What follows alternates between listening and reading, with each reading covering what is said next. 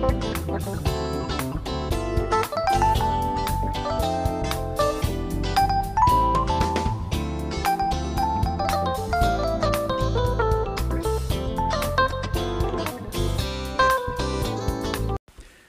ューステールの知的瞑想ラジオ第5回を配信します。これまではですねえポッドキャストを始めてその物珍しさで、まあ、どんなことができるのかなとかああいうようなことばかり話してたんですけれどもそろそろ慣れてきたんで、え、ノートとのあの住み分け等もできてきたので、え、今日からですねもう内容を、まあ、コンテンツを配信をしていきたいなと思っています。いろいろなコンテンツをね、え、ここでは配信しようとは思ってるんですけど、まあ、手帳のつけあののことであるとかですねあの動画のことであるとかブログと連携をしながらあのいろいろと知的生活に関することについてお話をしていこうかなというふうに思っています。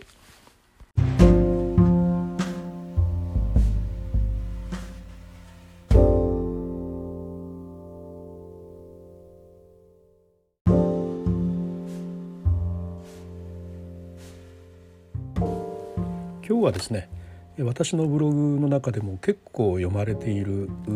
記事でコンテキストコンテキストノートという名前のですねノート術を定めない方法の提案の記事からお話ししたいと思います。記事の名前はですねどんなメモや手帳に書いても OK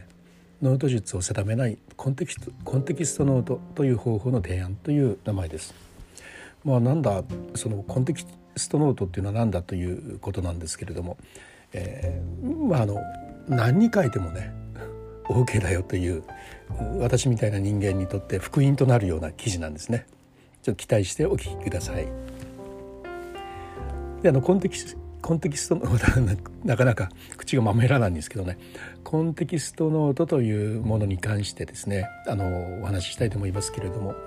私がですねノートの取り方に対する基本理念がありましてねそれは入力の一元管理などはできないということなんです。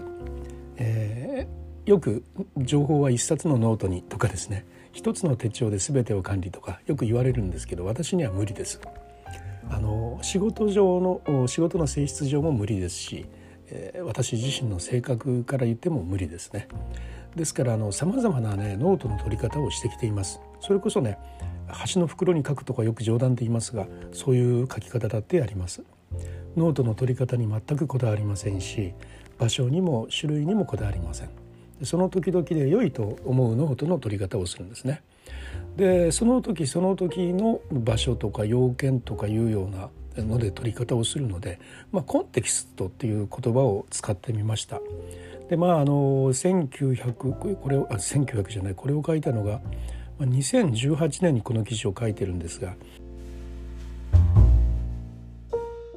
その時点では誰もコンテキストノートという言葉を使ってなかったんですよね。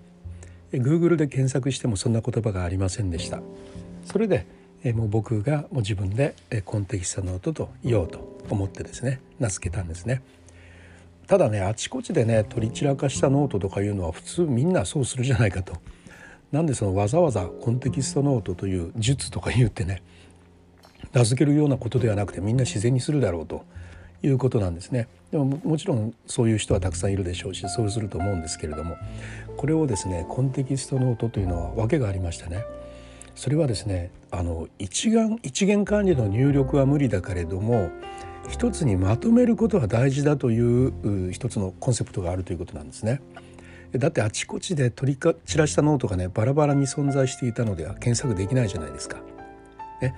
ということで、まあ、多様な取り方をしてもいいけどいつでもどこに何を書いたのかということが検索できるように出力の方の一元管理というのは必要ですよね。かといってですね何もここでその実際にですね物理的に一つにまとめようと言ってるわけではありません。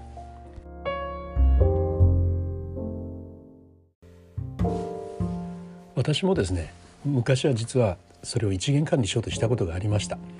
例えばの撮ったノートをですね写真に撮って全て Evernote で管理するとかいうようなですねやってみたことがあるんですけど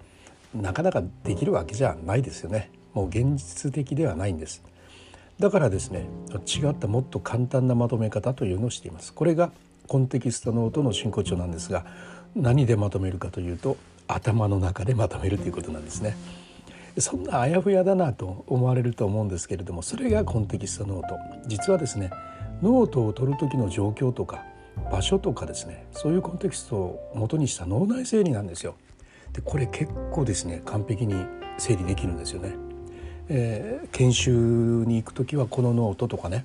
えー、授業の時にはこのノートとか大体仕事場で、えー、使うノートはあちこちで使うんですけれどもその時のその時の状況でね何に書いたのかっていうのはね覚えてるもんなんですよね。ですからね、うん、その情報が必要になったらそのノートがあるところへ行って、えー、そのノートをめくってみればですね必ずそれはそこにあるんです。例えばねあのちょっと例にとって説明してみますとね私の職場ではですね、まあ、あの仕事上での打ち合わせっていうのはね、えー、ノートは外に持って出ることはないんですよね。ですから打ち合わせをした時のノートがある場所さえはっきりしてればあそれはあのいいんですわけ。研修に持っていくノートっていうのはあの表紙の硬い A5サイズのリングリフィルノートっていうのを使ってるんですけどもまあ、それはですねその場で書いたものを職場に持ち帰って書棚に立てておくとそれでいつでも参照できるんですよね。であの研修どんな内容をどこで研修したのかっていうのはね覚えてるもんなんであ研修で書いたんだと思えばもうそのノートさえ見れば必ずそこに書いてあるからあいいんです。でまたですねあの考えをまとめたり方法を考えたりしなきゃならない時があるんですがその時はですね A4 とか B5 とかいう真っ白な紙を横置きに置いてねでガシガシガシガシ書いていくと、ま、それらはですねあの袋ファイルに放り込んだりクリアファイルに放り込んだりして立てておけばいつでもそれは参照できる。そういうものに書いたということは覚えていますのでね。で私たちはあの授業をしますので授業のメモとかねそういうのはあの野鳥のように使っているシステム手帳を使います。まあ、堅牢でですね手の上で開いてもきれいにやっぱ開くしまあ、体育の時とか外での学習の時などその場でポンと地面に放り出していてもですね全く問題ないということでもう30年以上このスタイルをとっています。まあ、あのそういうような形でですねあの常にねあの同じところにそれらのノートは置かれているので、えー、その場所へ行けばあの必ず見つかるというような形ですね。であのこれがねあの私のノートの取り方です。というよりね一つのノートに書くというようなことがもう性格上も自分の行動上もね無理なんですよ。でもしかしたらですねこのような方もおられるかもしれないんです。またあの時にはねマルチポテンシャライトって言って一つのこと決められないという人私もそうなんですけれども、まあ、いろんなノートを使ってみたいという欲求がある場合があるじゃないですか。今年はほぼ日来たけどでも MD ノートにも書きたいとかね。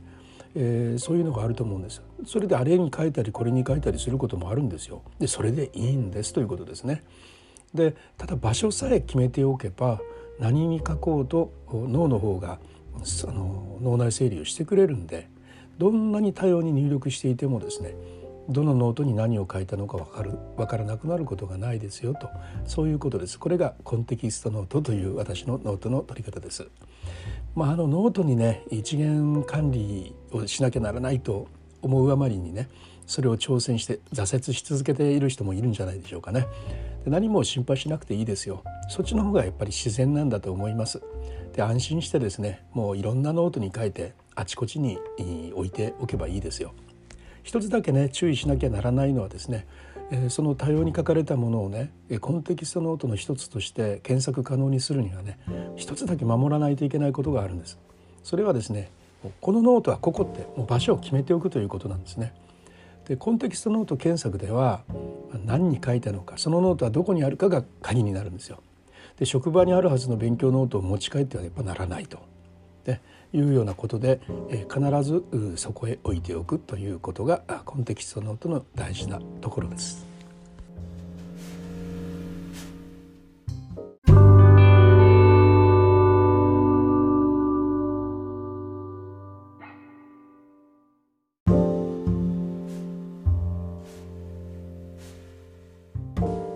はい、ということで第5回は手帳会というふうになりました。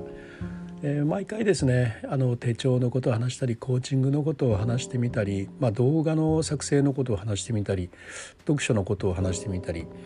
まあ、あのコンテンツはですね私のブログの中に数限りなくあるので、まあ、その中からよく読まれているものを取り上げてこのポッドキャストの中でお伝えをしていきたいというふうに思っています。